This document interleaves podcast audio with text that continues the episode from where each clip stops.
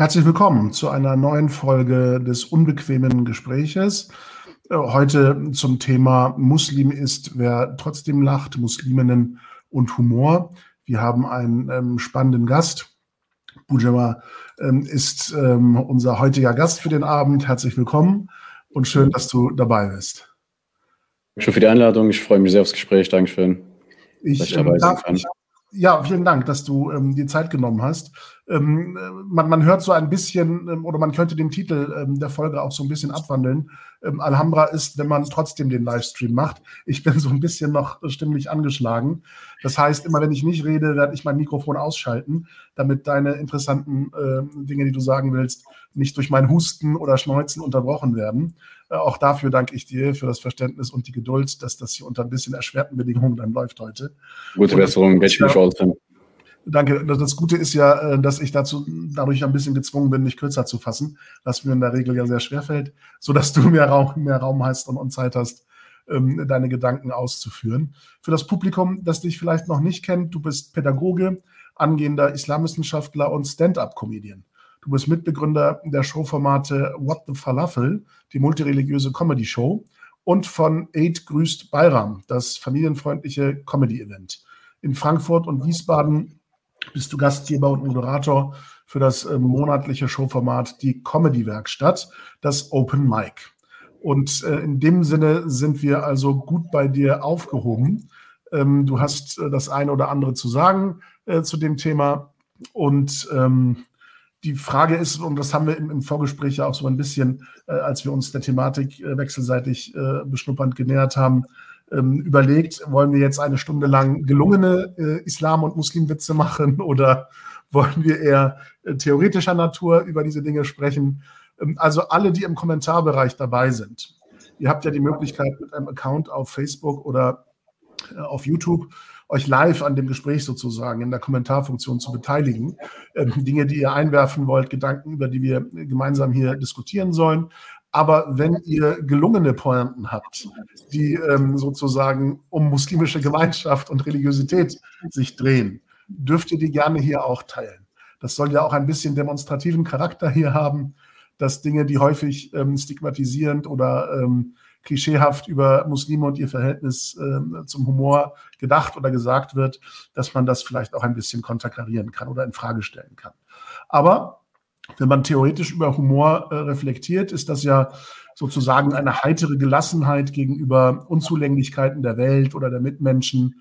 Und äh, ist das tatsächlich so? Ist unser muslimisches Selbstverständnis im Religiösen etwas, das durch ähm, gelassene Heiterkeit geprägt ist? Oder neigen wir eher zum heiligen Ernst, wenn es um Religion geht und erlauben auch niemandem anderen, äh, das irgendwie lustig zu finden oder darüber Späßchen zu machen?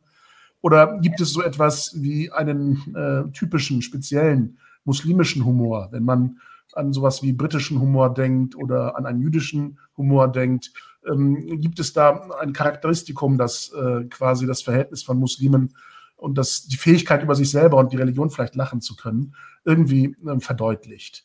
Ähm, das sollen die einleitenden Gedanken sein und ähm, damit schlage ich sozusagen auf und du hast die Möglichkeit, das jetzt zu vertiefen. Vielen Dank schon mal. Wir haben vorher schon mal darüber gesprochen, es ist, glaube ich, immer schwierig, ähm, wenn wir anfangen zu pauschalisieren. Also diese Vorstellung, sind wir Muslime eher gelassen und humorvoll oder sind wir Muslime eher streng?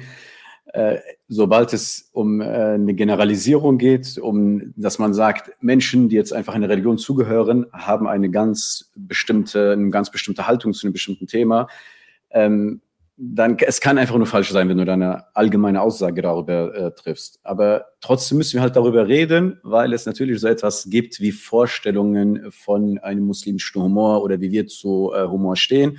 Und Religion und Humor ist ja ein ganz, eine, eine ganz alte Geschichte. Vielleicht, wenn man es negativ formulieren will, eine alte Feindschaft. Ja, also die meisten Menschen, wenn man jetzt sagt, hier nennen mir fünf Begriffe, die du mit Religion assoziierst, Humor wird wahrscheinlich nie dabei, äh, nie dabei sein. Deswegen macht es trotzdem Sinn, äh, darüber zu sprechen. Hinzu kommt, dass einfach äh, im öffentlichen Diskurs sehr viel über, über Muslime gesprochen wird. Und wenn Muslime zum Beispiel auf Social Media, also sich äh, als äh, muslimische Aktivisten oder Missionare oder sowas äh, darstellen oder inszenieren, da geht es halt einfach ganz viel um diese normativen Sachen. Also was darf man, was darf man nicht. Und deswegen automatisch, wenn wir bei Humor sind, kommen halt diese Themen. Aber natürlich, ich sage, es gibt keinen typisch muslimischen Humor, weil einfach Muslime auch so unterschiedlich sozialisiert sind. Ähm, und auch diese, keine Ahnung, typisch britische oder typisch jüdische Humor, auch da werden wir Unterschiede finden. Also ich kann jetzt zwei äh, jüdische Comedians nennen, die komplett unterschiedlich, äh, unterschiedliche Stand-up-Comedy machen. Ähm, und genauso wird es auch mit, äh, mit Muslimen sein. Und deswegen, äh, ja, aber natürlich gibt es diesen Ruf, dass Menschen, die sich mit äh, Religion identifizieren, dass die eher einen schwierigen Zugang zu Humor haben. Aber ich persönlich zum Beispiel habe die Erfahrung in Marokko, gar, hatten wir darüber gesprochen, habe ich gar nicht gemacht. Ne? Und vor allem äh, zum Beispiel äh, muslimisch sozialisierte Imame, ich habe also vor allem marokkanische oder arabische Imame überwiegend äh, lustige, humorvolle Menschen kennengelernt. Es ist eher die Ausnahme, dass ich einen Imam kennengelernt habe, der ähm, wo man sagt, der ist mega ernst oder sowas. Ja, auch hier im Rhein-Main-Gebiet. Die meisten marokkanischen Imame, ich war gestern auf einer marokkanischen Hochzeit, da war auch der Imam von der lokalen Moschee da gewesen. Ähm, und er hat ganz normal an allem, was halt in der Hochzeit halt war, äh, ganz normal gelassen äh, mitgemacht. Und er ist äh, Imam einer ganz, ganz großen Moschee hier äh, im Rhein-Main-Gebiet. Deswegen glaube ich, dass das viel mehr mit so einfach mit der eigenen Sozialisation zu tun hat. Wie ist man aufgewachsen? Welche Tabus hat man in der Familie kennengelernt? Welche Tabus sind vielleicht auch in so einer, äh, in der Kultur vorherrschend? Deswegen glaube ich, dass das viel mehr äh, damit äh, zu tun hat. Ähm, ja, vielleicht, das ist auch vielleicht meine, das ist meine eigene Erfahrung. Ähm, äh, Menschen, die sich sehr als religiös identifizieren oder vielleicht auch Imame sind, die aber vorher gar nicht religiös gewesen sind und gar nicht religiös sozialisiert sind. Das ist eher meine Wahrnehmung, dass diese besonders streng oder besonders ernst ähm, das in, in, ja, eine Weltsicht haben, die besonders ernst ist. Ja, das ist so, aber das ist meine ganz persönliche Wahrnehmung. Und hingegen muslimisch sozialisierte äh, Imame oder Personen, die sich besonders als religiös oder fromm äh, definieren, dass diese eigentlich einen sehr, ähm, einen sehr ausgelassenen äh, Humor haben. Ähm, nun können wir aber dennoch ja nicht von der Hand weisen, ähm, dass wir über Jahre hinweg äh, eigentlich ähm, seit den Anschlägen äh, in New York 2001, als die Islamdebatte sozusagen zum Gegenstand öffentlicher äh, Beleuchtung geworden ist und vor allem auch ähm, ähm, kollektive äh, Verhaltensweisen, äh, die mit Religion und, und, muslimischem Verhältnis zur Religion ähm, in Zusammenhang stehen, ähm, kritisch beleuchtet werden, haben wir das Phänomen der äh, Mohammed-Karikaturen. Das also die zentrale Figur der Überlieferungsgeschichte und das, was Muslime schlechthin in ihrem Religionsverständnis als Quelle des Vorbildes für, für, für tugendhaftes muslimisches Verhalten betrachten, nämlich das Verhalten des Propheten Mohammed, ähm, dass das gerade aus einer nicht-muslimischen oder auch von Muslimen selbst äh, karikierend ähm, quasi ähm, mit Humor in Verbindung gebracht wird. Wobei ich nicht ganz äh, ausblenden will, dass man da auch differenziert hingucken muss. Es gibt Zeichnungen, Karikaturen, äh, Anekdoten, Pointen, die tatsächlich durch den Humor auf bestimmte Probleme hinweisen wollen. Und dann gibt es eine große Vielzahl an Darstellungen, die einfach nur ähm, äh, schmähen wollen. Also Muslime beschimpfen wollen oder abwerten wollen. Das mag ein Unterschied sein, aber ich habe das Gefühl, dass kategorisch auf jede Behandlung religiöser Inhalte, vor allem der zentralen Figuren des Islam, ähm, mit den Werkzeugen des Humors äh, und der äh, Komödie sozusagen ähm, sehr abwehrend, ähm, bis hin zu der Vorstellung, weil das ein Tabu für Muslime ist, muss es auch für alle anderen als Tabu gelten. Das Phänomen können wir, glaube ich, nicht ganz ausblenden. Wie stehst du dem gegenüber? Ich glaube, wenn man sich zum Beispiel vor allem die Karikaturen, die ganze Geschichte anschaut, ja, das war ja eine ganz gezielte Provokation. Und trotz der ganz gezielten Provokation haben die allermeisten Muslime, auch wenn sie solche Karikaturen äh, als beleidigend, als haram, als also an sich ab, ablehnend gegenüberstehen, die allermeisten haben ihr Leben ganz normal weitergelebt. Ich glaube, das ist etwas, was wir uns einfach nochmal so, es gab dann einige ähm, irgendwie sowas, äh, Demonstrationen oder solche Dinge oder Ausschreitungen vor bestimmten Botschaften. Ähm, äh, es gab dann äh, die Anschläge, aber das jetzt sozusagen repräsentativ für das äh, Verhalten von Muslimen zu nehmen, ist natürlich auch nicht, äh, auch nicht fair. Also die allermeisten Muslime, selbst wenn die das ablehnen, wir, also so selbst ganz fromme, konservative Muslime, die sich alles andere als liberal bezeichnen würden, würden dann sagen, ja, das, ich überlasse das Gott, der, der ist sozusagen, ey, dass der das macht, der kriegt jetzt ein Problem mit äh, Allah und so. Weißt du, was ich meine?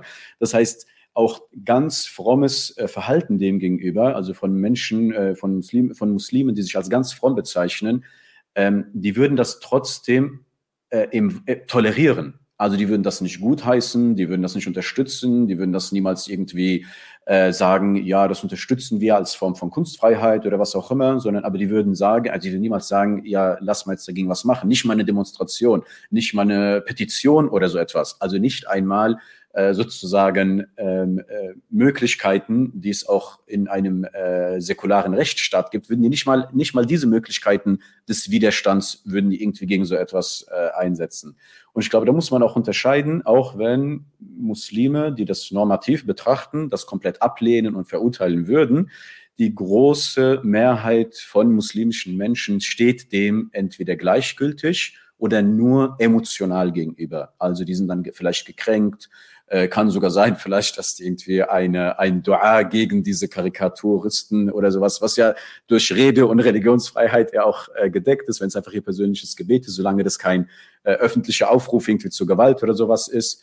Ähm, und ich glaube, das ist dann so, äh, aber dadurch, dass dann natürlich sehr negative Ereignisse, das muss man auch jetzt, also auch Verständnis dafür haben. Es war natürlich ein sehr schockierendes ähm, äh, Ereignis, dass dann die, äh, dass Menschen in der Redaktion von Charlie Hebdo ermordet äh, wo, äh, wurden, das ist natürlich sehr schockierend und es bleibt natürlich irgendwo so im kollektiven äh, Gedächtnis. Ähm, aber auch hier bitte ich einfach um eine sozusagen, das geht so an die an die Öffentlichkeit, äh, um eine differenzierte Behandlung. Äh, wie gehen, wie gehen, wie sind denn die meisten äh, Muslime damit äh, umgegangen?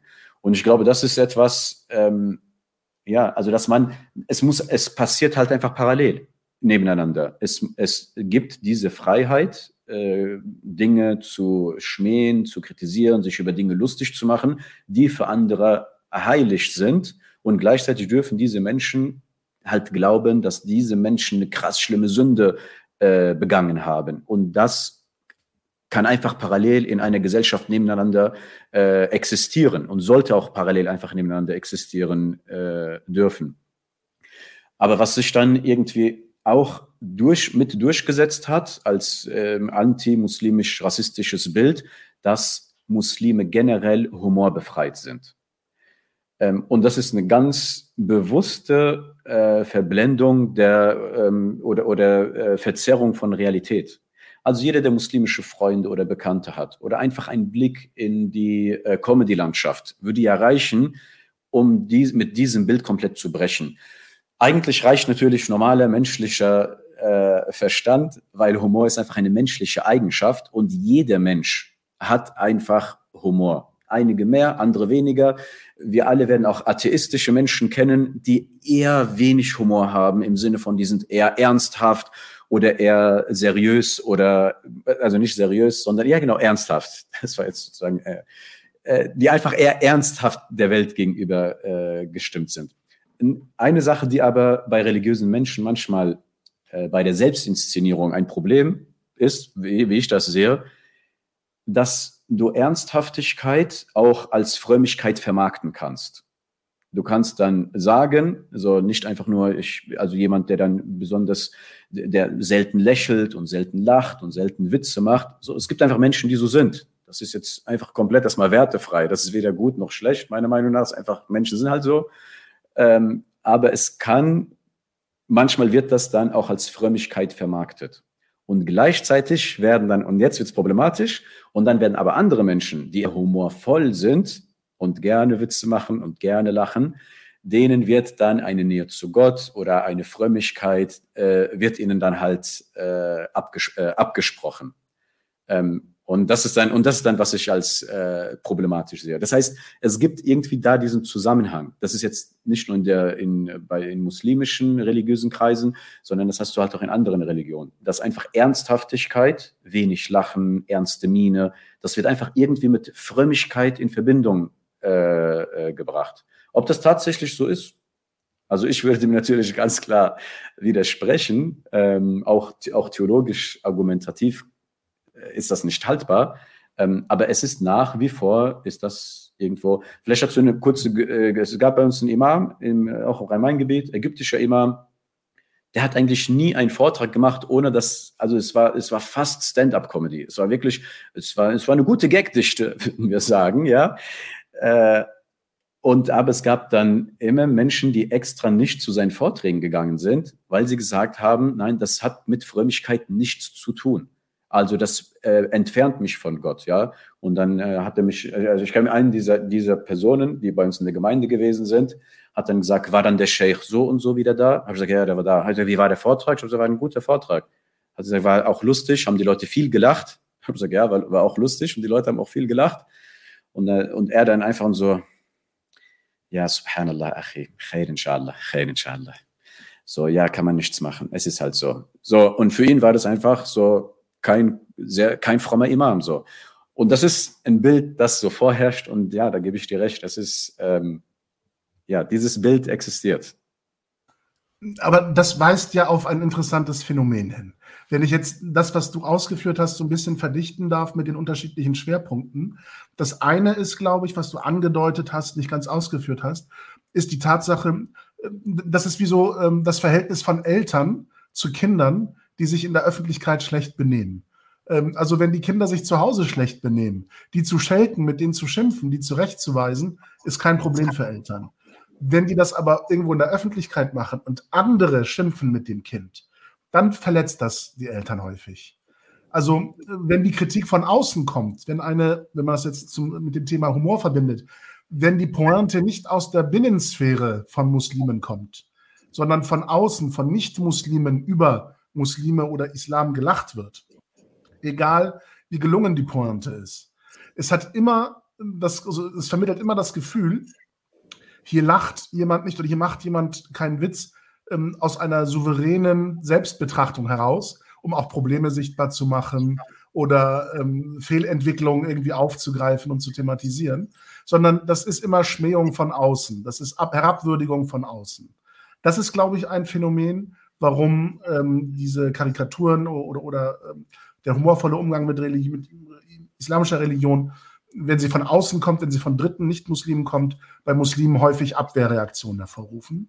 Und was du, finde ich, sehr wichtig hervorgehoben hast, ist die Tatsache, dass das sehr viel mit Inszenierungen zu tun hat. Also diese Empörung über Humor, äh, wenn sie mit Religion zu tun hat, wenn man sich die Demonstrationen in den muslimisch geprägten Gesellschaften gegenüber solche Karikaturgeschichten oder Charlie Hebdo ansieht, dann äh, spielt da häufig auch eine bewusste, kalkulierte Inszenierung durch den jeweiligen Machtapparat in diesem Staat eine Rolle.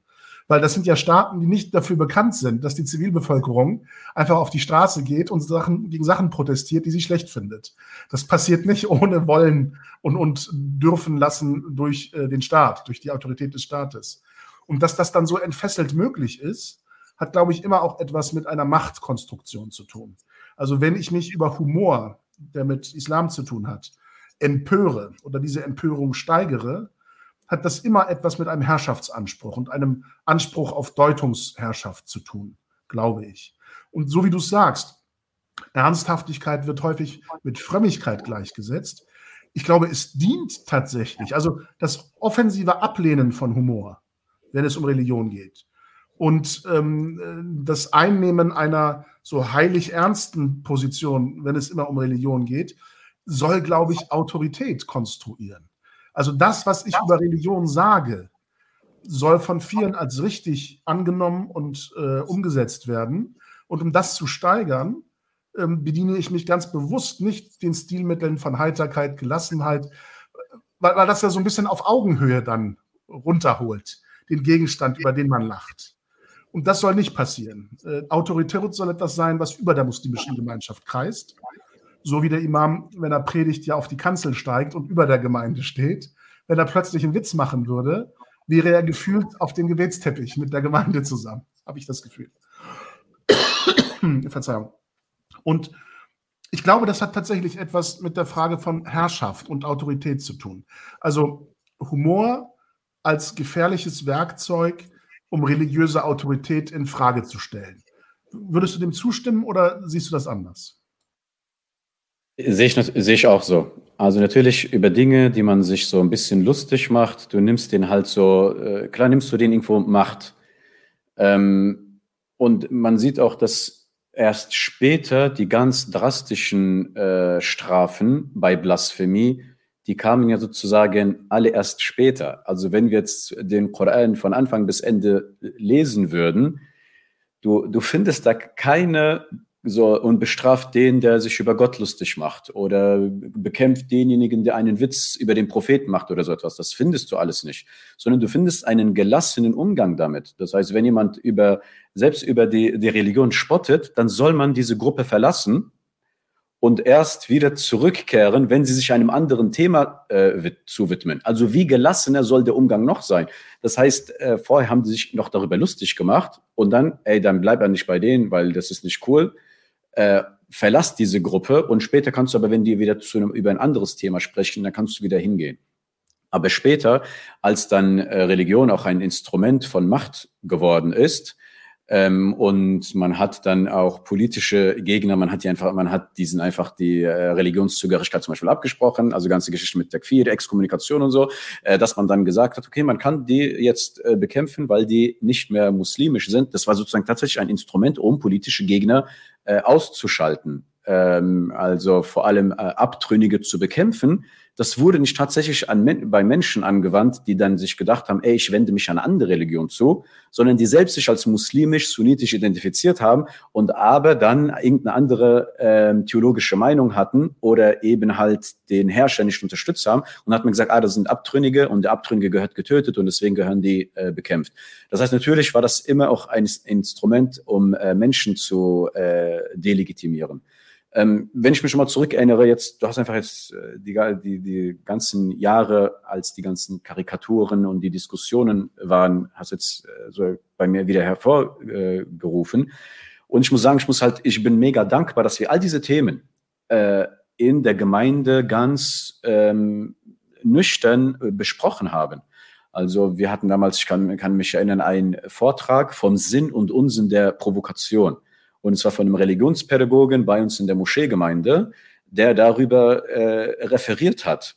Ähm, und der dann auch zum Beispiel über Emotio emotionale Betroffenheit gesprochen hat, aber auch so diesen Punkt herausgestellt hat, und jetzt geht es um Macht, so, ey, bilde dir nicht ein, äh, so Gott oder der Prophet brauchen dich, so, oder brauchen dein Engagement oder so, ist okay, so, das ist klar, du, du, so, du musst jetzt nicht, du musst jetzt nicht aktiv äh, werden, weil es war natürlich diese Sache, äh, bin ich jetzt gefragt, irgendwas zu machen, mich zu positionieren ähm, oder äh, dergleichen. Ähm, ja, und ja, und vielleicht auch, was ich schwierig finde, ähm, dass irgendwie, das hatte ich am Anfang gesagt, dass wir versuchen, sobald es um Religion geht, sind wir immer in, äh, also zumindest in Deutschland, immer in normativen Gesprächen so. Es geht immer um, was darf man, darf man nicht. Ist das halal oder nicht? Was ist der Beweis, dass ich das darf? Was ist der Beweis, dass ich das nicht äh, darf? Und als wären wir alle, als würden wir alle so ticken. Wenn man schaut, auch in äh, muslimischen Gesellschaften, äh, das, das ist komplett ähm, so, das ist nicht natürlich. Also auch wenn ich mir überlege, ich hatte ja vorhin gesagt, die meisten Imame, die ich kennengelernt habe, die auch muslimisch sozialisiert sind, die haben einen sehr guten Zugang äh, zu Humor. Und vor allem, wenn die jetzt nicht gerade eine Predigt halten oder einen Vortrag, wenn du jetzt irgendwo, keine Ahnung, ein Imam sitzt dabei und wir essen irgendwo was oder trinken Tee in der Moschee oder sowas, so, die werden, die reden fast gar nicht über Religion. Also die werden dann nicht jetzt äh, einen Hadith zitieren und dann einen Vers aus dem Koran und dann hier eine moralische Geschichte und da eine moralisierende Story auspacken oder sowas, sondern die erzählen einfach Dinge, die sie meistens einfach lustig finden und hören sich halt andere äh, Dinge an. Aber ich glaube, so ein bisschen also teilweise ein deutscher Islam, der sich vor allem auch ein bisschen durch Social, durch Social Media und so abzeichnet, ist immer so dieses, egal wo wir sind, du musst auf einmal irgendwas Muslimisches machen oder sagen. So egal um welches Thema äh, es geht. Und dann kommt immer ganz schnell die normative Perspektive rein. Darf man das? Ist das halal? Ist das haram oder nicht? Ähm, ja, und ich fand das immer so widersprüchlich, sozusagen, wie viel Religion wir immer versucht haben, in Deutschland reinzupacken. Und immer, ich war, ich gehöre noch zu der Generation, wir waren jedes Jahr sechs, sieben Wochen in Marokko und haben dann nicht Urlaub gemacht, sondern haben einfach dort mit den Menschen gelebt. Also Urlaub nicht im Sinne von, dass wir in einem Hotel waren oder so, sondern wir waren einfach in Marokko und haben da einfach mit äh, Cousins und Cousinen und Nachbarn und sowas Zeit verbracht. Und die äh, Jungs dort in meinem Alter, die waren alle mega entspannt. Ich habe dir äh, eine Geschichte, die an die ich mich so, die mich voll so, also damals schockiert hat. Heute so bin ich so dankbar äh, dafür. Ähm, das war zum Beispiel damals, als ich so 16 oder ja vielleicht 15, 16 war. Das war normal. Wir haben fünfmal am Tag gebetet. So ne, das war ist klar. Du bist jetzt in einem Alter, du betest fünfmal am Tag. Und dann war ich in Marokko und dann habe ich die Erfahrung gemacht die meisten, die haben gar nicht fünfmal am Tag gebetet, mit denen ich da Zeit verbracht habe. Und die kamen alle aus religiösen Familien. Und die haben freitags zum Freitagsgebet sind gegangen. Und das wusste ich aber noch gar nicht. Und wir waren da draußen, wir haben äh, gechillt, ich glaube ein Eis gegessen oder was auch immer. Und dann war Gebetsruf, wir wollten alle zur Moschee gehen. Äh, also ich wollte zur Moschee gehen, nicht wir wollten alle zur Moschee, ich wollte zur Moschee gehen und ich dachte, alle kommen mit. Das war irgendein Mittagsgebet, Nachmittags- oder Abendgebet halt. Und alle sagen, nee, geh du ruhig, aber wir bleiben hier habe ich gesagt, das kann doch nicht sein. Das Gebetsruf, die Moschee ist zwei Minuten von ihr entfernt. Haben die gesagt, ja, also mashallah, du bist fromm und so und du betest, aber ich, wir schaffen das nicht. So fünfmal am Tag und hin und her, das schaffen wir nicht so. Und dann habe ich gesagt, ja, aber ich gehe auf jeden Fall so. Ich war schon immer so, ey, ich, Gruppendruck und so, da, dem beuge ich mich nicht und so, ne? Und dann habe ich gesagt, ey, ich gehe jetzt in die Moschee. Und dann ruft mir einer nach, ja, wenn du ins Paradies kommst, mach uns Visum. Und warum das so ein guter Joke ist, die machen immer Witze darüber, ey, in Deutschland mach uns doch mal Visum, dass wir auch nach Deutschland kommen können. Deswegen war das so ein guter Joke. Aber für mich, das war mega schockierend. Der macht über das Gebiet einen Witz, der macht über das Paradies einen Witz. Visum, was? Das geht doch nicht. Was kann er? Das sind, also, die, das sind alles ganz normale, coole Jungs. Weißt du, was ich meine? Und deswegen war das ja so schockierend für mich. Das waren jetzt keine irgendwie, es gab natürlich auch dann so, keine Ahnung, so die Partyszene und die Jungs, die auch alle getrunken haben und solche Sachen, war überhaupt nicht so. Das waren so, äh, der eine war so ein, war ein Religionslehrer. Also der Vater von dem, der diesen Joke gemacht hat, das war ein Religionslehrer.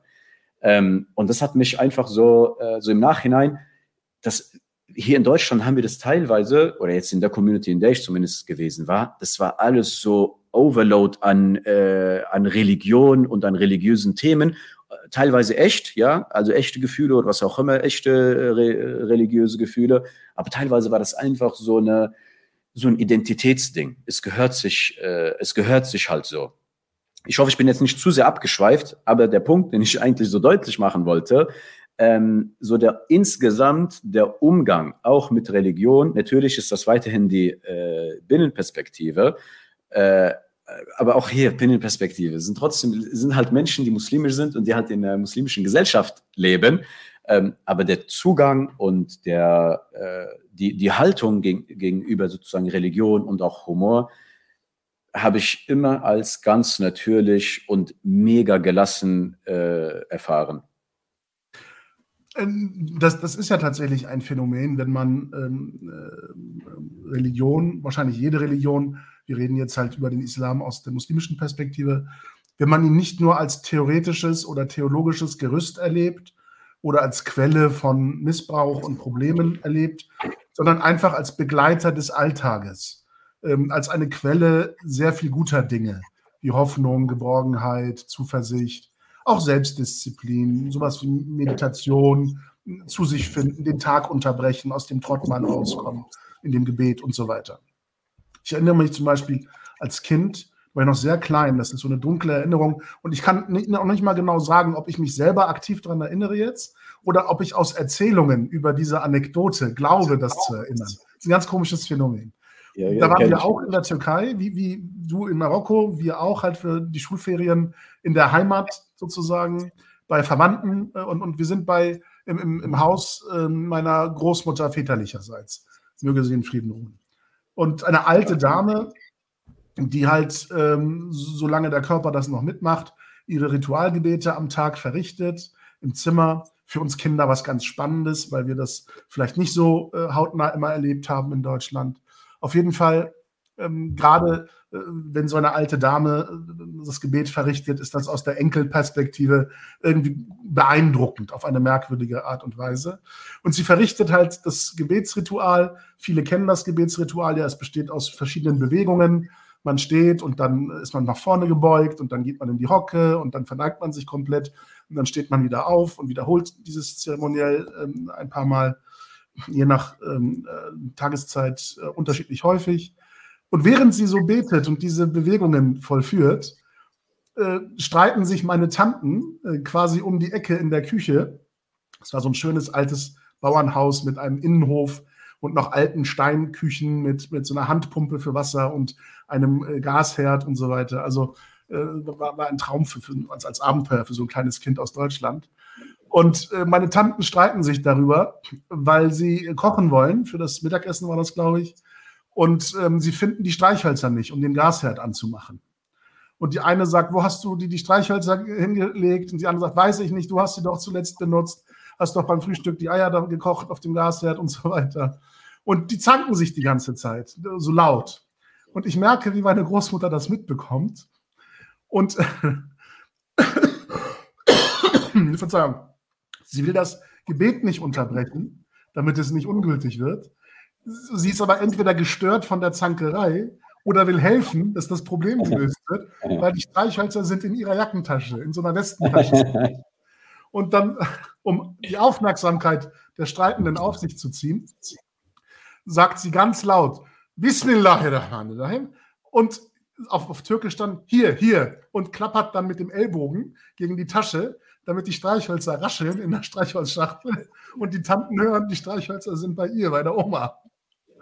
Also ein, ein völlig entspanntes Verhältnis zu praktizierter Religion und ähm, dass eben auch das Religiöse in, in der Umsetzung extrem viele Momente ähm, des, des Humorvollen beinhaltet. Ähm, teilweise auch ungewollt. Ne? Also dieser Zwang, ein Ritual ernsthaft zu verrichten, aber dann einem Problem ausgesetzt zu sein, das sehr weltlich ist und das lösen zu wollen. Ähm, also in dieser Konstellation fand ich das besonders lustig. Und das Humorvolle für mich ähm, war nicht ein Aspekt, ähm, den Respekt oder die Achtung gegenüber religiösen Menschen zu verlieren, sondern ganz im Gegenteil. Das hat, wie du sagst, etwas zutiefst Menschliches, weil wir einfach den Reflex haben, über Situationen, die wir komisch finden, zu lachen. Das passiert ja manchmal auch völlig spontan, ohne dass man das äh, irgendwie kontrollieren könnte, dass das aus einem herausbricht.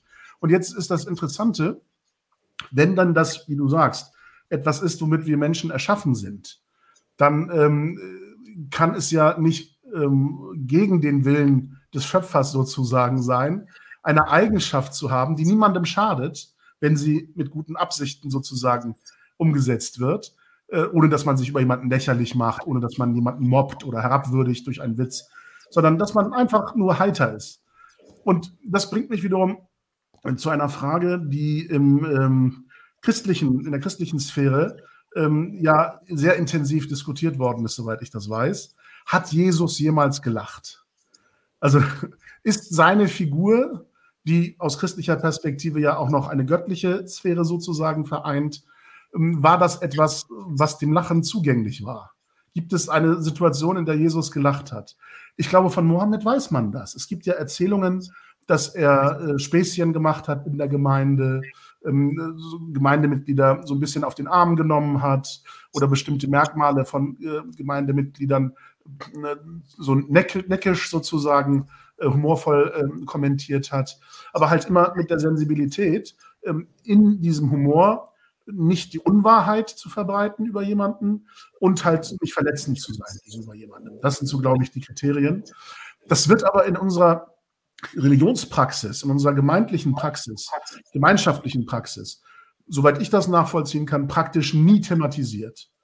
Ob der Prophet gelacht hat, wie das passiert ist. Also diese menschliche Seite, und wir sehen ihn ja als Menschen, ja, als äh, Gesandten Gottes, aber halt nicht als göttliche Figur, sondern als menschliche Figur.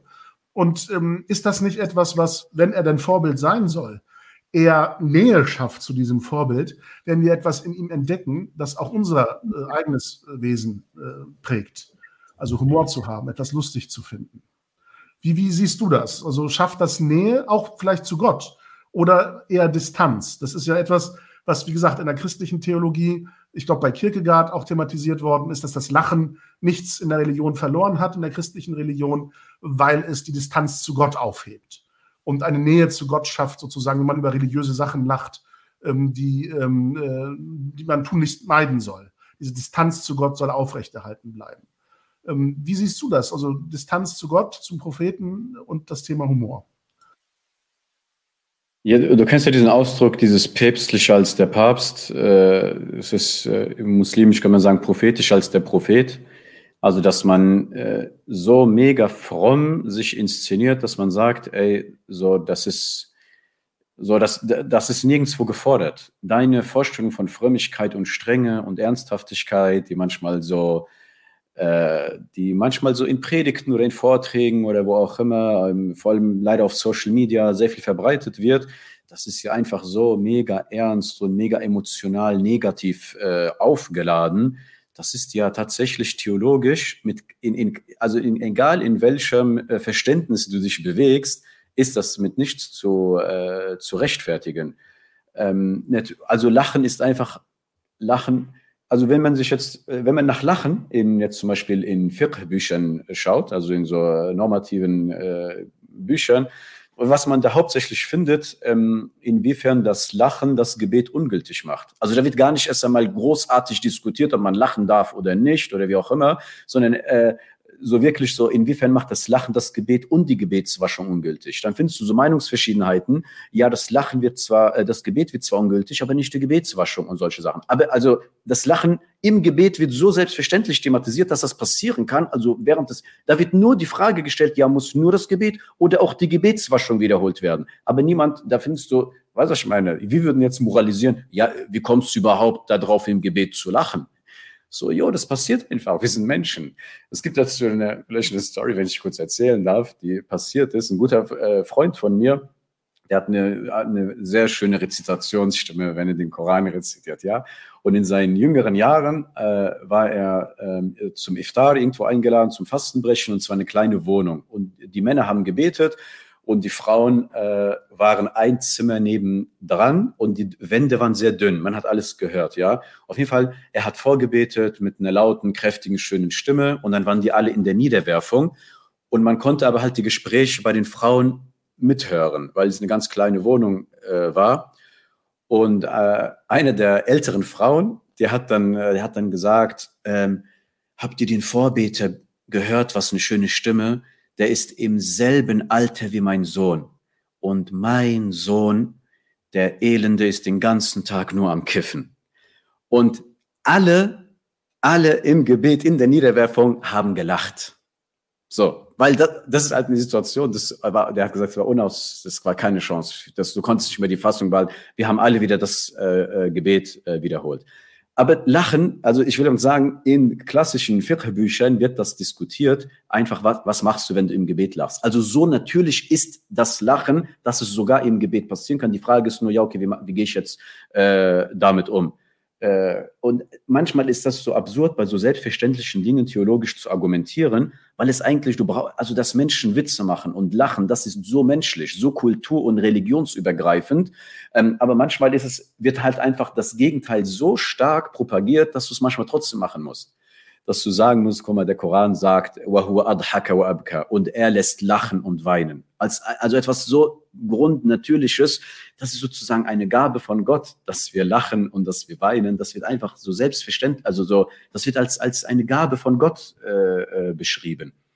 Und das, was du jetzt beschrieben hast, dass der Prophet gelacht hat und gescherzt hat, auch dazu gibt es so viele äh, Überlieferungen. Es gibt auch andere Gefährten, die viel krasser übrigens in ihren Jokes und in ihren Pranks gewesen sind, weil ähm, nicht alles, was der Prophet والسلام, gemacht hat, ist ja für uns äh, normativ bindend.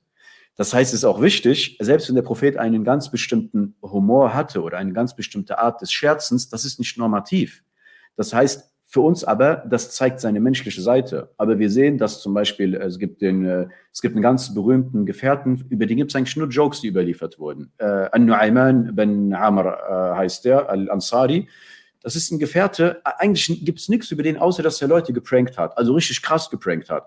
Und am Ende der Überlieferung heißt es dann, der Prophet und seine Gefährten lachten ein ganzes Jahr darüber.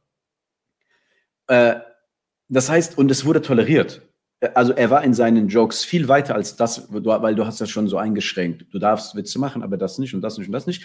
Aber auch Witze, die viel weiter gegangen sind. Also zum Beispiel das, was in der Überlieferung über äh, diesen an Nuayman äh, berichtet wird, dass er jemanden quasi verkauft hat. Also aus heutiger Sicht natürlich ist das krass. Du musst, also jetzt müsste man wahrscheinlich zu weit herholen. Damals halt, gab es halt Sklaverei, freie und nicht freie Menschen und so. Äh, natürlich so Gott sei Dank zivilisatorisch alles überwunden, aber damals war das nicht überwunden. Äh, und also das hat er gemacht. Ne? Also so, so etwas, wo du sagst, okay, das ist schon sehr, sehr grenzüberschreitend. Aber am Ende die Sache wurde halt wieder harmlos aufgelöst. Ähm, aber für den Moment war, war also was ich meine? Ich hoffe, der, der Punkt ist so deutlich geworden. Ähm, aber solch, also es gibt ja so Themen, die sind eindeutig klar und so, wo du sagst, ey, theologisch brauchen wir da eigentlich gar nicht großartig zu diskutieren. Aber dennoch gibt es dann Menschen, die die eigene Ernsthaftigkeit oder die eigene Strenge dennoch irgendwie versuchen, theologisch zu legitimieren. Ich meine, fair könnte man, fair, wenn man fair ist, wenn du mich fragst, wäre es zu sagen, guck mal, es gibt Menschen, die sind besonders ernst und das ist ihr Zugang zu Gott. Und es gibt Menschen, die sind gelassen und humorvoll und das ist ihr Zugang zu Gott nicht in den Gebeten selbst, also keiner wird jetzt auf die Idee, das ist ja auch solche Dinge, keiner wird natürlich auf die Idee kommen, jetzt eine mega lustige Freitagspredigt zu machen. Das ist in der Tradition, wirst du das nicht finden. Oder irgendwie im Gebet jetzt irgendeinen äh, funny Part jetzt da einzubauen oder sowas. Darum geht's nicht. Aber in, in der Persönlichkeit eines Menschen gibt es Menschen, die einfach lustiger sind als andere, humorvoller äh, als andere. Aber hier das Problem, was ich sehe, dass dann halt die Ernsthaftigkeit versucht wird, theologisch als das Richtige, das, was eher zu Gott führt. Und dann, was wird gemacht? Dann werden halt bestimmte gelehrten Aussagen genommen, weil im Koran selbst findest du halt zum Beispiel nichts dazu, ja. Und auch die äh, Hadithe, wenn du die nimmst, insgesamt ist es auch, also du wirst da kein Verbot oder kein Ja, besser nicht, aber es wird dann trotzdem irgendwie so ein bisschen aus dem Kontext gerissen oder es wird ein bisschen zensiert. Zum Beispiel Geschichten von Nuayman werden nicht erzählt und oder auch der Prophet in seinen äh, äh, Situationen, wo er äh, Witze gemacht hat, die werden dann ausgeblendet und dann wird ein Hadith erzählt. Äh, wenn ihr wüsstet, was ich weiß, ihr würdet nur wenig lachen und viel weinen. Das heißt, es ist eine ganz klare, weil du müsstest fair sein und alles zum Thema Lachen eigentlich zusammentragen und dann hast du ein Bild insgesamt. Ne? Dann hast du ein Bild insgesamt von der, aber was gemacht wird. Oder es wird Ibn al-Qayyim zitiert, fünf Dinge töten das Herz und eines dieser fünf Dinge ist zu viel Lachen. Das heißt, du, du findest halt trotzdem immer wieder Wege, wenn du das willst, äh, Humor als etwas äh, nicht frommes, als etwas, was nicht gottgefällig ist, irgendwie immer wieder zu brandmarken.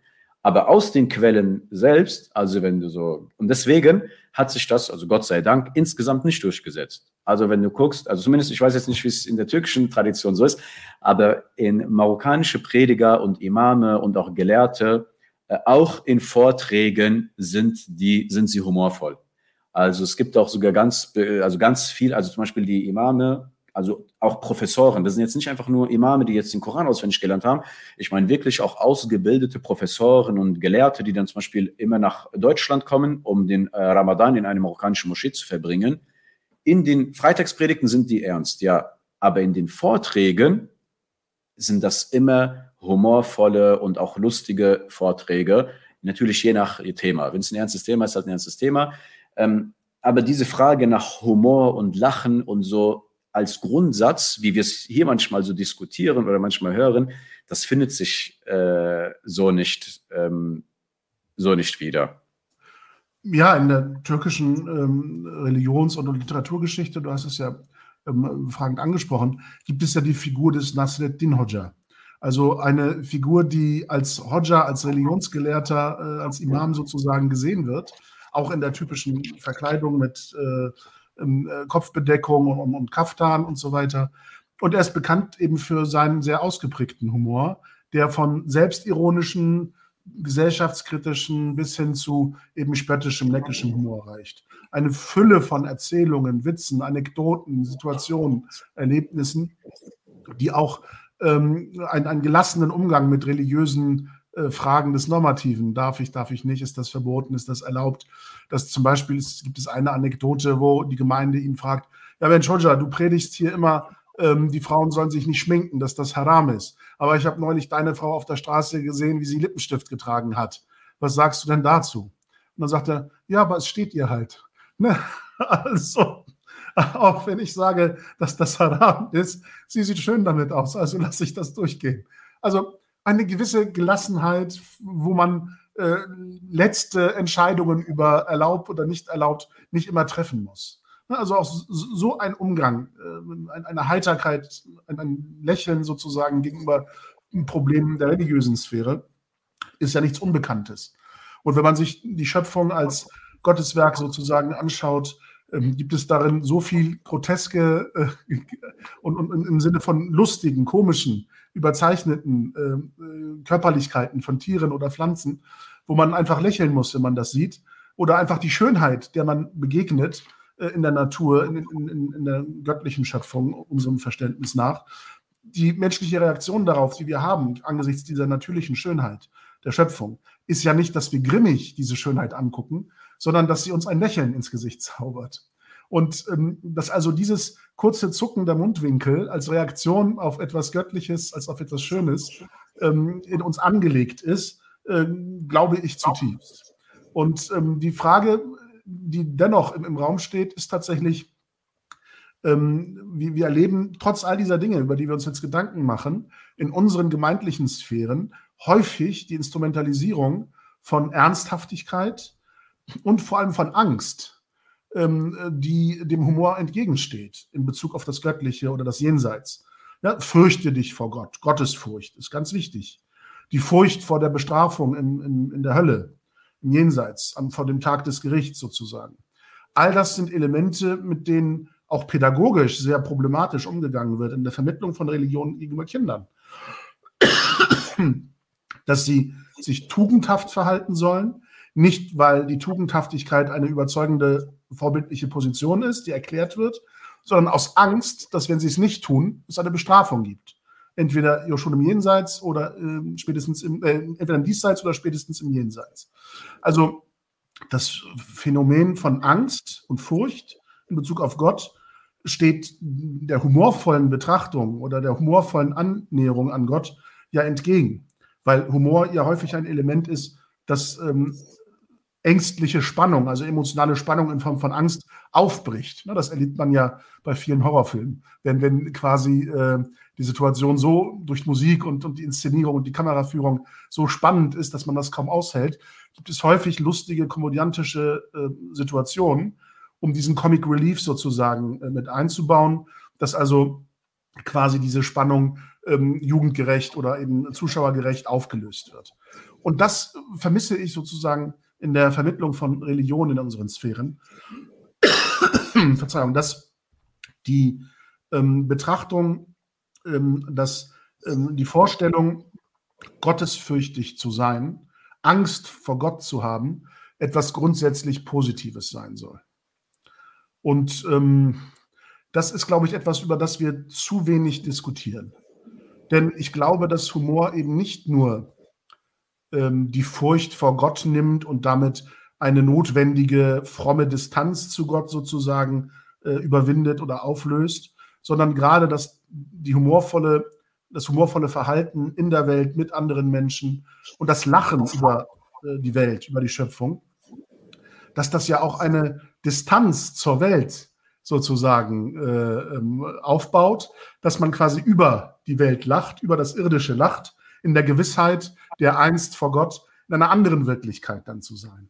Also kann Humor ja auch ähm, nicht zwingend Distanz zu Gott auslösen, sondern auch Distanz zur Welt und zu einer Nüchternheit gegenüber der Welt, dass man nicht alles so tot ernst nimmt, was in der Welt passiert, sondern dass man die Gelassenheit hat, dass schon irgendwann im Jenseits, wenn man vor Gott tritt, sozusagen die Dinge sich auflösen werden, über die man uneins ist, über die man streitet, über die man Ungewissheiten hat. Äh, ich weiß nicht, wie erlebst du unsere Gemeinden in der pädagogischen Vermittlung von Religion, gerade gegenüber Kindern? Ist da Humor ein Element oder zu wenig ein Element und Furcht und Angst zu dominierend? Also das ist auch das, was ich leider erlebe, vor allem in der Beziehung zu Gott, dass, ähm, also auch da gibt es natürlich wieder gute Ansätze und sowas, aber wenn wir jetzt mal den Fokus auf das Kritische und Problematische äh, legen, ähm, ist auch, also du findest dann einfach immer sehr konstruierte ähm, Dinge, die so auch wieder in den Quellen nicht zu finden sind. Ein Beispiel, wenn es um das Gebet geht. Du findest im gesamten Koran nicht eine einzige Stelle, in der es irgendwie heißt, äh, irgendwie bete oder ihr werdet bestraft. Äh, wenn ihr nicht betet, werdet ihr bestraft. Sondern die Beziehung zu Gott wird immer positiv dargestellt. Und wenn dich meine Diener nach mir fragen, so bin ich nah. Ich erhöhe den Ruf des Rufenden, wenn er mich ruft äh, und so weiter. Es gibt keinen Gott außer mir, so verrichte das Gebet zu meinem Gedenken und solche Dinge.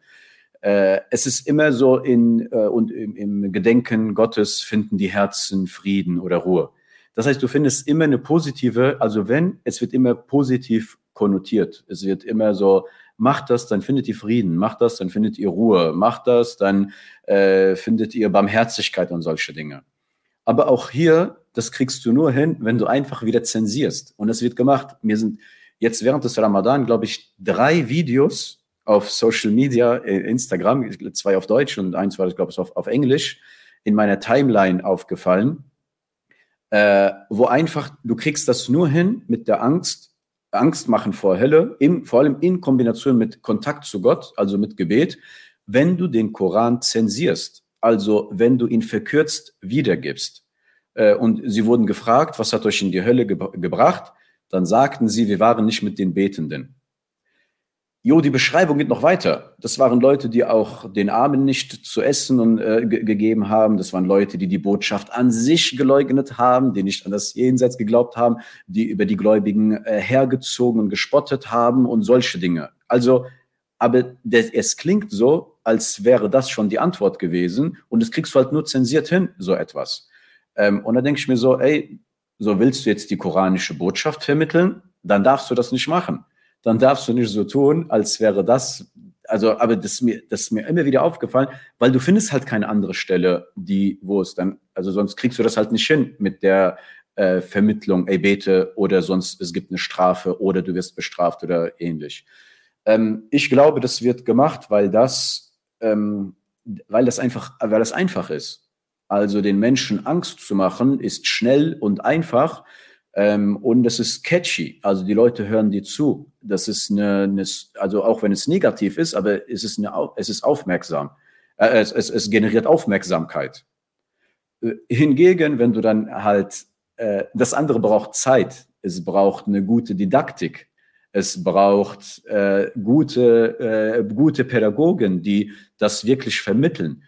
Das ist aber das ist ähm, nachhaltiger und langfristiger. Aber jetzt für so, ein, für so eine kurze Predigt, für so einen kurzen Vortrag, der ein bisschen halt Emotionen aufwecken soll, der die Leute einfach nur emotionalisieren, auch wenn es Angst ist. Das, also nach meiner Erfahrung, Angst ist so die einfachste, äh, die einfachste Emotion, die du halt bei Menschen äh, wecken kannst. Ähm, und das beobachten wir bei allen möglichen Populisten. Also das kennen wir auch aus anderen Bereichen. Wenn du halt sagst, ja, wenn wir jetzt, also wenn wir jetzt, wenn wir jetzt komplett mal anderes Thema, Rechtspopulisten, wenn wir jetzt nicht aufwachen, dann sind wir morgen Fremde im eigenen Land. Das ist eine Angst. Oh, bam, okay, dann musst du morgen, also dann musst du morgen vielleicht ein Kopftuch tragen. So, weißt du, was ich meine? Dann kann es sein, dass es morgen keine Kirchen mehr gibt. Das sind dann, das sind dann das ist die Emotion, mit, wo du Menschen am ehesten auch emotional erreichst.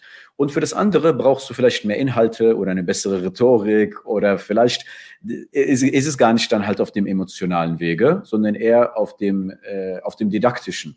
Und ich glaube, das ist so ein, äh, so ein Riesenproblem. Ähm, und dann ist halt immer dieses lieber auf Nummer sicher. So, ja, du hast schon recht. Der Prophet hat auch gescherzt, wassalam. Ja, und du hast schon recht, Lachen ist eine normale Sache und so. Aber es kann sein, dass du es zu weit treibst und dann, bam, Gottes Fluch ist auf dir und dann verloren, verdammt und verflucht in alle Ewigkeit. Also bleiben die auf Nummer sicher und halten uns von all diesen Dingen fern. Und das kenne ich dann zum Beispiel. Das sind dann Leute, die niemals auf eine Comedy-Show kommen würden. Also ich, ich, die, das sind dann Leute, die haben einfach Angst. Also obwohl wir, wir erwerben damit, also ist die nächste das nächste größere Event, Eid Grüß Bayram, das familienfreundliche Comedy-Event. Das heißt, da kommen Kinder hin, ne? Und da ist alle Künstler sind da sensibilisiert. Wir würden niemals etwas machen, was irgendwie eine, eine komische Situation, eine beängstigende Situation oder halt unter der Gürtellinie vulgäres und solche Sachen, weil wir, das ist eine familienfreundliche Comedy-Veranstaltung. Äh, Aber es gibt Menschen, die trotzdem nicht dahin kommen, weil sie auf Nummer sicher gehen wollen. Und da, dadurch ähm, verwehren sich Menschen einfach Dinge, weil sie glauben, ey, Religion bedeutet immer krass auf Nummer sicher zu gehen und immer sozusagen übertrieben aufzupassen. Ähm, und dann hast du halt, verbietest du dir Dinge, die der Koran niemals verboten hat. Und das ist übrigens eine Kritik, die du selbst im Koran findest. Wieso verbietet ihr euch Dinge, die euch nicht verboten worden sind? Also ich, ich paraphrasiere jetzt immer, aber die, diese, diese Inhalte sind ja bekannt, deswegen brauchen wir jetzt sozusagen, das ist ja auch kein theologisches Seminar oder so, ja. Äh, und das ist dann so Dinge, dass wo Leute, denen kann nichts fromm genug sein. Ich, ich erzähle immer, als wir im letzten Jahr Werbung gemacht haben für Eid Grus Bayram, dann war das so, wir hatten auch äh, eine, eine, Musli eine muslimische Frau, äh, im, äh, als Künstlerin gebucht. Das war Büchra Caramella, die dann auch Stand-up dort auf der Veranstaltung gemacht hat. Viele Grüße an dieser Stelle, falls du das mal irgendwie hören solltest. Und als ich dann so einen Flyer verteilt habe, so auf einem muslimischen Fußballturnier, also von muslimischen Gemeinden äh, organisiert, ähm, dann zeigt er so auf die Frau, also auf die Büchra und sagt, wird die auch sprechen? ich denke mir so, oder irgendwie hat er auch kritisiert, ihr Kopftuch ist nicht richtig und solche Dinge halt, ne? Und dann denke ich mir, ey, wir stehen hier gerade in kurzen Hosen. Ähm, ich sehe die Haarstruktur deiner Oberschenkel und wir diskutieren gerade über eine Frau, ob sie reden wird und ob ihr Kopftuch richtig. Habe ich das mit zu absurd. Und habe ich zu ihm gesagt, guck mal, selbst wenn ich alles auf dieser Veranstaltung so um schmeißen würde, wie du es dir jetzt wünschst, also Männer und Frauen getrennt wollte er auch haben, ne? Der wollte nicht, das habe ich gesagt, das funktioniert nicht, da werden Familien kommen. Soll ich jetzt zu Männern und Frauen, die gemeinsam kommen, also zu Eheleuten sagen, ach übrigens, ihr müsst in, ihr müsst in getrennten Räumen euch die Show anschauen. Und dann sagen wir mal, okay, Männer und Frauen getrennt und keine Frau auf der Bühne. Und dann habe ich ihm gesagt, würdest du dann kommen und, ach, und äh, Ticket gratis. Es, Ticket kostet keine 20 Euro, sondern gratis. Würdest du dann kommen hat der gesagt, nein, würde ich trotzdem nicht kommen. Und verstehst du, was ich meine? Und das ist, und das ist okay. Das kritisiere ich auch gar nicht. Das ist okay. Guck mal, um jetzt nochmal Perspektivwechsel. Es gibt ja auch Dinge, egal wie die gestaltet werden, da würde ich wahrscheinlich niemals hingehen. Wahrscheinlich zum Beispiel eine, eine Oper. Ich bin einfach nicht das Zielpublikum dafür, weil, weißt du, was ich meine? Ich kann damit jetzt aus ästhetisch nichts an, vielleicht, vielleicht kann mich doch jemand mal dafür begeistern, ich weiß es nicht. Ähm, aber was ich, was halt im sozusagen religiösen Game dann gemacht wird, es wird alles theologisiert. Dann es wird alles auf einmal, es wird alles als, ich würde jetzt nicht sagen, ey, ich bin fromm und ich will Gottes Wohlgefallen, deswegen gehe ich jetzt nicht äh, in eine Oper, sondern ich würde einfach sagen, ey, ist nicht mein Ding so, so, das spricht mich jetzt äh, nicht an. Aber was man im religiösen äh, Game sozusagen immer machen kann, dann meine ich Leute, die öffentlich immer halt äh, äh, Religion thematisieren und sich als religiös inszenieren. Was du dort halt immer machen kannst, du kannst immer sagen, ich mache das nicht, weil das ist nicht vom Islam. Ist ja auch so eine komische Formulierung, die in den letzten Jahren sich durchgesetzt äh, hat, so quasi aus dem Arabischen übernommen, was im Deutschen äh, so irgendwie komisch äh, klingt. Ähm, ja, und das sind solche Themen, ich glaube, aber nochmal, äh, das ist okay, das darf es auch geben. Ne? Also ich meine, das ist gut und richtig. Das gehört zu einem, zu einer äh, pluralistischen Gesellschaft äh, dazu. Aber ich glaube, was wir machen müssen, dass wir weiterhin selbstverständlich äh, diese Dinge ähm, so, äh, dass das öffentlich, weiterhin öffentlich äh, stattfindet. Und was wir, glaube ich, in der, in der Vergangenheit manchmal bewusst oder unbewusst gemacht haben, äh, also wir als muslimische Community, das ist jetzt sehr, sehr äh, verallgemeinernd, dass wir diesem Verhalten irgendwie trotzdem gesagt haben, ja, das ist aufrichtiges, frommes Verhalten. Wir respektieren das einfach. Das ist halt so ein besonders frommes äh, Verhalten.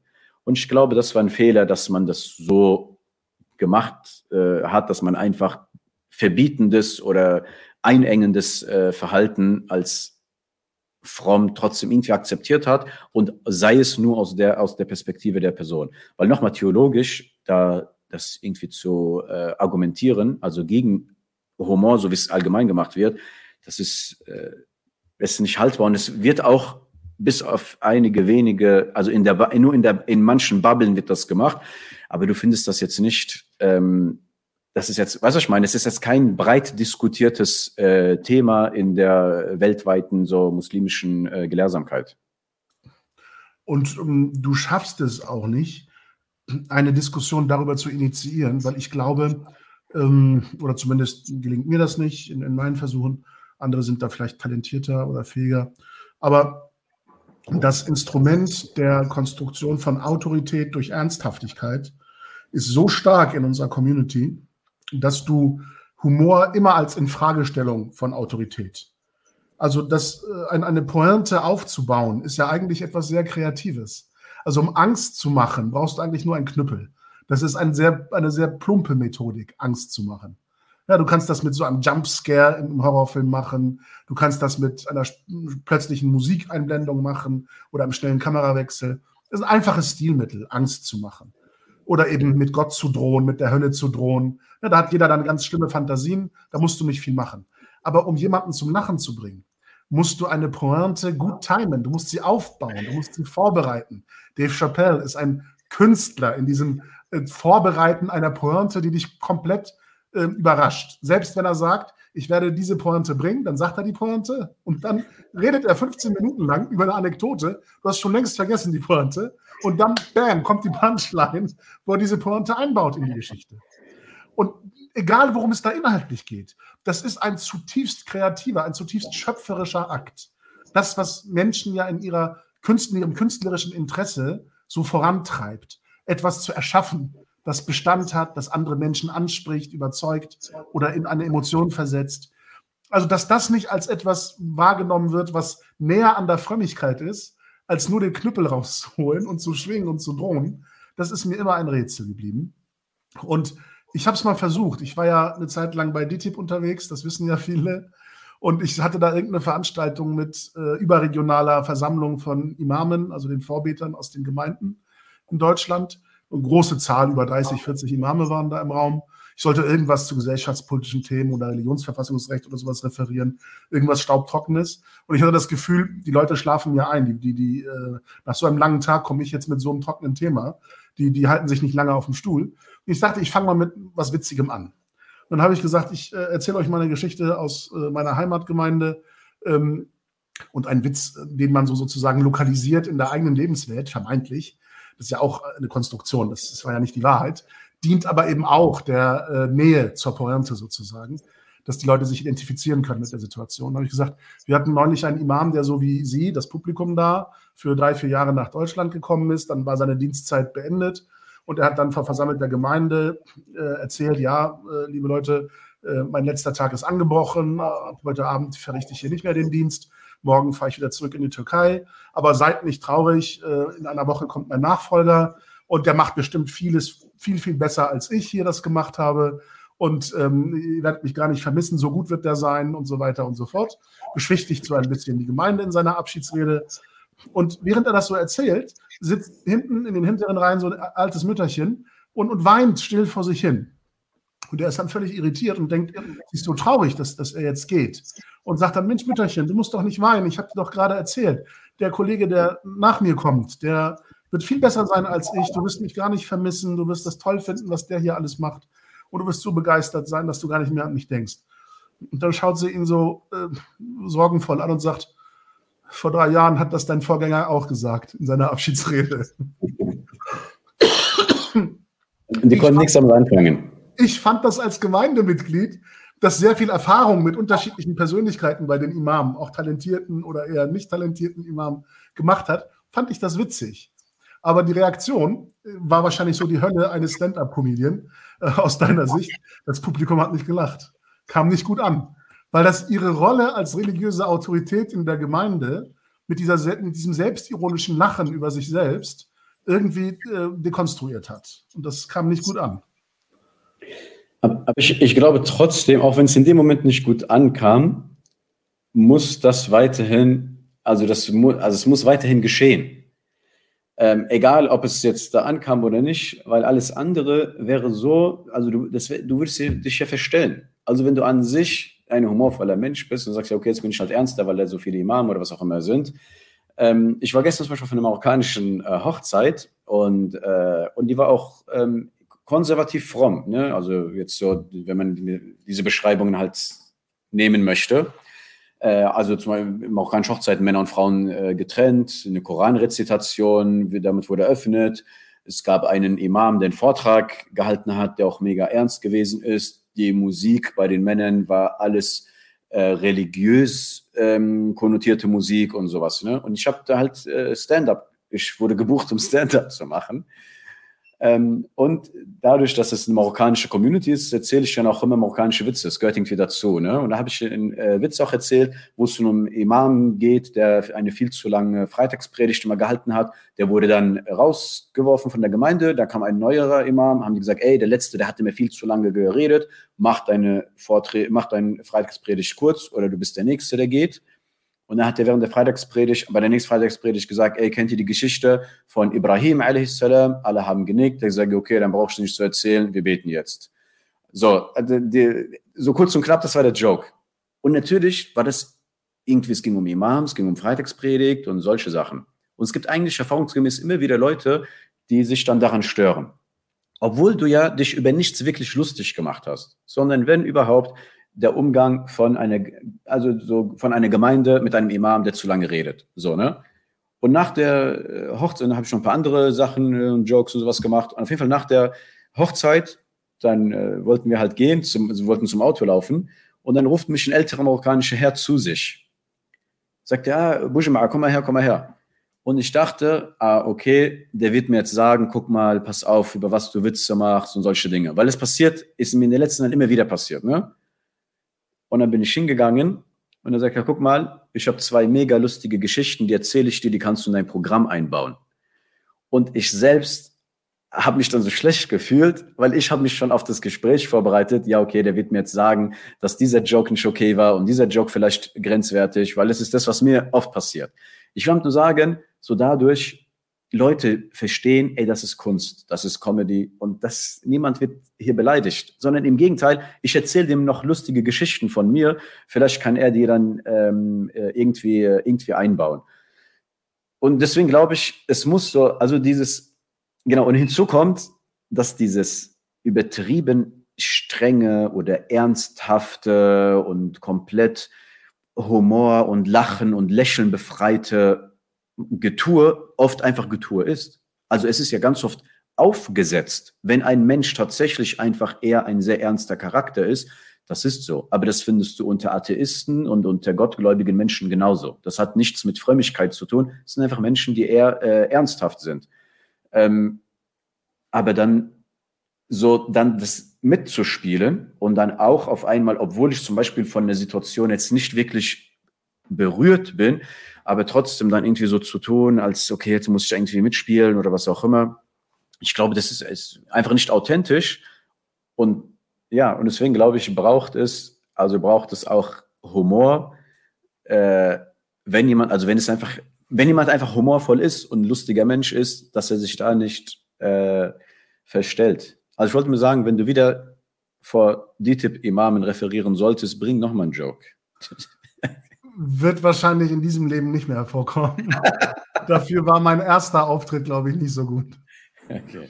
Ähm, aber ich, ich, möchte tatsächlich auch mit Blick auf die Uhr, um, um deine Zeit zu später Stunde nicht zu sehr zu strapazieren und auch trotz meiner stimmlichen äh, äh Schwierigkeiten heute Abend, möchte ich einen Gedanken noch äh, mit reinwerfen, den du gerne kommentieren kannst oder wenn ich dir gleich im Anschluss das Schlusswort überlasse, noch etwas sagen möchtest zu dem Thema, was ich vielleicht versäumt habe zu fragen, ähm, dann soll das letzte Wort dir gebühren. Ich war immer in meinem Verhältnis zur Religion ähm, oder wurde sehr stark geprägt durch, durch ein Werk, das ich wirklich allen, die sich um, um, um das Thema Gedanken machen, nur wärmstens ans Herz legen kann, entweder in, in der ähm, Buchform oder in der tollen Verfilmung mit äh, Sean Connery, ähm, Der Name der Rose von Umberto Eco. Da geht es tatsächlich um eine Abtei, in der ein, ja, ich will die Pointe jetzt eigentlich auch nicht äh, spoilern sozusagen, aber es geht dort um die Frage, äh, ohne jetzt den, den kriminalistischen Höhepunkt hier äh, zu entzaubern, es geht um die Frage, ob das Lachen etwas Teuflisches ist, ähm, weil es den Menschen eben von Gott entfernt und ihm die Gottesfurcht sozusagen nimmt ähm, oder nicht. Und wie weit man gehen kann, um diesen heiligen Ernst zu verteidigen. Und äh, der Protagonist äh, dieses Werkes, William von Baskerville, der so ein bisschen, daher ja auch der Name von Baskerville, der so ein bisschen die Sherlock Holmes-Rolle in diesem Krimi hat oder in dem Krimi-Teil des, des Werkes hat, ähm, der versucht, die Morde aufzuklären. Und in einer Diskussion genau über diese Frage, ob das Lachen etwas Teuflisches ist oder nicht, da sagt er etwas über diese überzogene Liebe zum Guten, die äh, kaum Gutes gebiert. Äh, sagt er, der Teufel ist nicht der Fürst der Materie. Der Teufel ist die Anmaßung des Geistes, der Glaube ohne ein Lächeln, die Wahrheit, die niemals vom Zweifel erfasst wird. Und ich glaube, dass diese Aspekte, niemals zu zweifeln, immer zu wissen, was richtig und falsch ist, was der Islam sein soll oder nicht, dass das ähm, eine große Anmaßung ist. Und dass das ähm, eben ähm, eher zu einer solchen, wenn man das so beschreiben will, teuflischen Verirrung führt, als das Lachen oder das Lächeln. Und dass tatsächlich ein Glaube ohne ein Lächeln, ähm, von dem ich glaube, dass er eben äh, die Menschen nicht zu Gott führen kann, ähm, dass das etwas ist, was wir in unseren Gemeinschaften noch zu wenig praktizieren. Und äh, mit dem Gedanken, den ich noch loswerden wollte, will ich dir das letzte Wort ähm, dazu oder wie gesagt zu anderen Dingen, die du vielleicht noch beisteuern möchtest, äh, überlassen. Ähm, ich freue mich, dass ich nicht zu sehr überzogen habe heute Abend. Normalerweise geht es ja immer so bis anderthalb Stunden. Wir sind noch ein bisschen davor, aber fühle ich völlig frei, auch lange jetzt noch etwas auszuführen. Du darfst äh, gerne die Zeit noch äh, in Anspruch nehmen. Ich ähm, danke dir jetzt schon für deine wichtigen Beiträge und die spannenden Gedanken, die du eingeflochten hast. Kann jedem äh, deine Bühnencomedy empfehlen und ans Herz legen, ähm, die dich hoffentlich nach der Sendung auch nochmal weiter googeln und dein ähm, äh, Stand-up-Schaffen sozusagen näher verfolgen und das vielleicht ja auch mal als Live-Publikum erleben möchten. Ans Herz legen. Du hast gerne das letzte Wort zum Thema. Okay, danke schön, Murat. Vielen Dank auch äh, für das spannende Gespräch. Genau, es klingt jetzt irgendwie wie ein Schlusswort, aber dann sage ich trotzdem noch mal was. Ähm, ich, ich glaube, wir müssen gar nicht so sehr irgendwie woanders suchen, wenn wir, ähm, wenn es um Humor und Lachen und auch Comedy und sowas geht.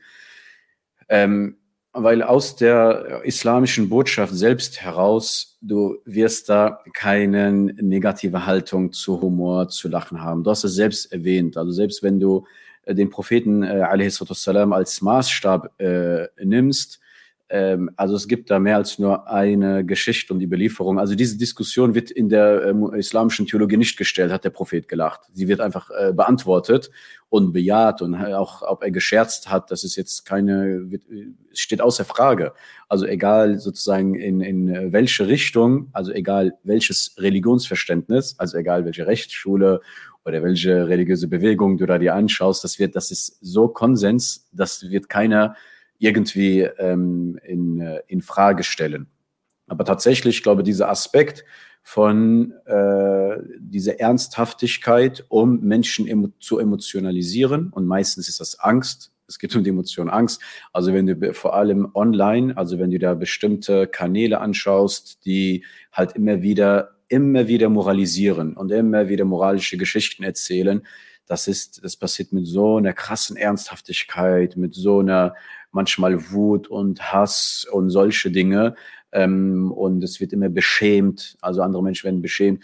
Und die Sache ist, und das ist meine, meine ehrliche Überzeugung, dass das äh, im Widerspruch zur islamischen Tradition steht. Also, das ist äh, egal ob man jetzt im, äh, auch Menschen, die sehr so sich als sehr Hadith treu darstellen, also an den Propheten äh, äh, festhaltend darstellen, so dass das ist also theologisch nicht haltbar, dass du mit dieser Art und Weise versuchst, die Botschaft zu verbreiten. Und überhaupt auch äh, vielleicht auch ein Aspekt, dass überhaupt immer wieder versucht zu missionieren, ähm, ich hatte, ich, ich habe mit Beispielen von muslimisch sozialisierten Imamen angefangen, die halt aber online nicht sichtbar sind und will auch mit diesem mal abschließen. Wenn du irgendwo mit denen sitzt, die erzählen einfach ganz normale Geschichten aus dem Alltag und ihr Redebeitrag wird genauso viel sein wie der Redebeitrag von allen anderen. Also es wird wirklich ein ganz normales Gespräch sein.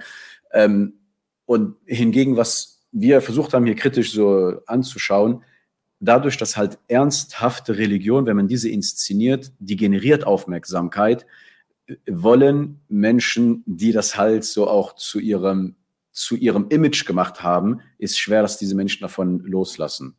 Aber das Problem ist, dass du halt Menschen, die sich eher dann durch solche Beiträge manipulieren lassen oder beeinflussen lassen, äh, dass du denen einfach das Leben unnötig schwer machst. Also, dass du denen einfach Freude am Leben, Freude an Witzen, Freude am, an, an Comedy oder was auch immer, dass du denen sagst, ey, das ist etwas nicht Frommes, das ist etwas Unislamisches. Also besser halte dich fern äh, davon.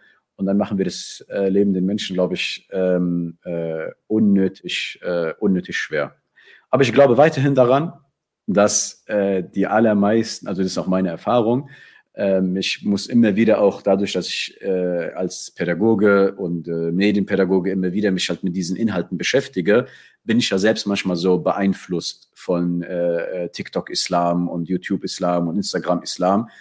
Immer wieder muss ich mir auch so, ähm, muss ich selbst immer wieder zurück in die Realität kommen, um zu sehen, okay, das ist schon eine sehr überspitzte Darstellung äh, von, Frömm, von Frömmigkeit und von äh, Ernst, äh, Ernsthaftigkeit. Weil die Erfahrung, die wir jetzt machen, also jetzt, ähm, wir werden wieder diese, eine Comedy-Veranstaltung machen, 99 Prozent unserer Besucherinnen und Besucher werden Muslime sein, die sich als muslimisch identifizieren, die auch den Anspruch haben, einen, fromme, einen frommen Lebensstil zu haben. Und das sind Menschen, die kommen, die haben eine gute Zeit, die äh, hören sich Comedy an. Übrigens, alle Comedians, die wir auch äh, eingeladen haben, sind alles muslimische Comedians. Also Menschen, die sehr viel Humor und sehr viel äh, auch Selbstironie, äh, über sehr, sehr viel auch Selbstironie verfügen. Das heißt, es ist ein muslimisches Event aus der Community für die Community und ich selbst brauche das immer wieder, um zu verstehen, ey, das ist eigentlich eher die Realität. Das ist auch das, was Menschsein und sowas ausmacht ähm, und nicht diese übertriebene Inszenierung äh, von Frömmigkeit und Ernsthaftigkeit und äh, äh Traurigkeit und äh, äh, solchen Dingen. Genau. Das ja. vielleicht so als, ich hoffe, dass das ein äh, okay war, so als Schlusswort. Ja, du, du, hast das ähm, sehr treffend zusammengefasst. Ähm, und, und es wird, und das soll dann auch der letzte Gedanke sein, ich will deine Zeit nicht zu sehr strapazieren. Es ja, wird ja gerade in den Stilmitteln, die diese Gruppen anwenden, die eben diesen heiligen Ernst vor jeglicher humorvoller Hinterfragung stellen, in den Stilmitteln wird ja deutlich, wie schwierig das ist, zu behaupten, das sei der wahre Islam. Wenn man alleine sich anschaut bei den ganzen Demonstrationen dieser Online-Prediger, äh, wenn sie den Koran beschützen wollen in Demos oder sowas, wenn sie dann kollektiv zum Tekbir äh, aufrufen, brüllend, und die, äh, das Publikum äh, brüllt dann auch Allahu Akbar. Wenn du das hörst und siehst von außen und nicht weißt, was da gerufen wird, dann ist das für jeden, der das wahrnimmt, ganz eindeutig ein Moment der Wut, des Zorns. Also das Brüllen hat nichts Schönes, nichts Ästhetisches. Es ist ein Ausdruck und es holt die Menschen auch ab in dem Moment, in dem sie wütend sind auf andere und zornig sind und dann sagen wollen, Gott ist groß und, ist größer als du, weil du mich jetzt hier so wütend gemacht hast. Das ist genau die Absicht.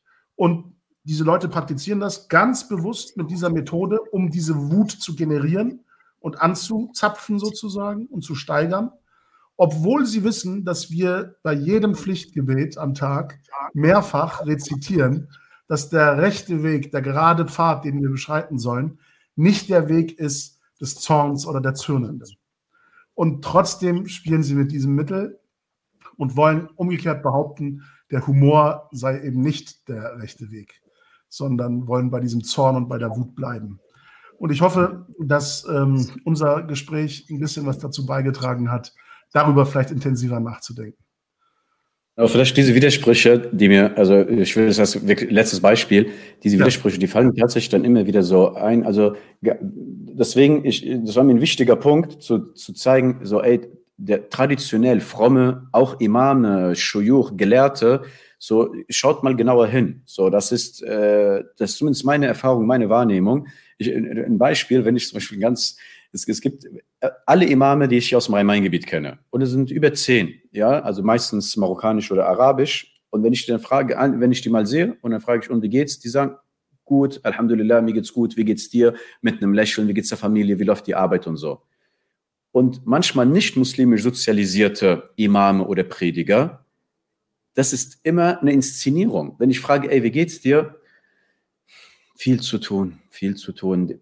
Wir müssen die, die Umma, es ist, es ist viel Arbeit vor uns. Alhamdulillah, möge Allah uns beistehen. Wo ich mir denke, so, woher hast du das? So, ey, es kann doch nicht sein. So, das, verstehst du, was ich meine? Es, es ist ja nicht so, dass das einfach der Standard ist. Wenn du Prediger bist, dann antwortest du, oder wenn du Imam bist. Ich, ich habe ja Kontakt mit äh, Imamen und Predigern und wirklich mit Gelehrten, mit Shuyuch und sowas. Und wenn ich mit denen einfach mal ein ganz normales Gespräch, die reden ganz normal mit dir ähm, und müssen nicht diese Ernsthaftigkeit extra aufsetzen. Und das sind auch Leute, die äh, Menschen, die äh, auch äh, humorvoll sind. Das ist die Erfahrung, die ich äh, gemacht habe.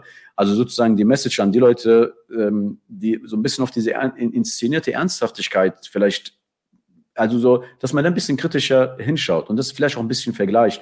Vielleicht, ähm, ich weiß es nicht, halt mit, mit anderen Menschen, die fromm sind oder die Imame sind, ähm, und sich nicht ausschließlich darauf verlässt, was halt äh, ähm, TikTok-Imame oder ähm, äh, Instagram-Imame oder Prediger äh, sagen. Sorry, dass jetzt so ein bisschen dieser ähm, pädagogische, ich musste noch was Medienpädagogisches äh, platzieren. Alles das hat alles seine Berechtigung und seinen Platz und ich danke dir sehr dafür. Aber wie gesagt, mit Blick auf die Uhr und um es nicht zu überziehen, ähm, will ich schweren Herzens äh, das Gespräch an der Stelle beenden, auch bevor wir anfangen, vielleicht wie im Leben des Brian, jetzt Always Look on the Bright Side auf live zu pfeifen und zu singen hier gemeinsam. Auch ein schönes Werk, wenn es um Humor und Religion geht. Auch sehr kontrovers, aber davon können wir, glaube ich, aus muslimischer Perspektive noch sehr viel lernen, was so diese Selbstironie anbelangt. Ähm, das war ja auch nicht unkritisch, aber das ist jetzt öffnet wieder ein zu weites Feld. Ich danke dir herzlich für deine Gedanken, für deine Inspiration heute Abend. Und Dankeschön. Ähm, ich danke allen, die live dabei waren, äh, für das Interesse und äh, alle, die das zu einem späteren Zeitpunkt schauen, ähm, auch für den Aufruf des Videos, ähm, teilt es, verbreitet es, äh, lacht häufiger, lächelt häufiger. Und ähm, das hat, glaube ich, das hat das Gespräch heute auch nochmal zum Ausdruck gebracht, sehr viel mit äh, Spiritualität und einer positiven Haltung zu Gott und der Welt zu tun. Herzlichen Dank.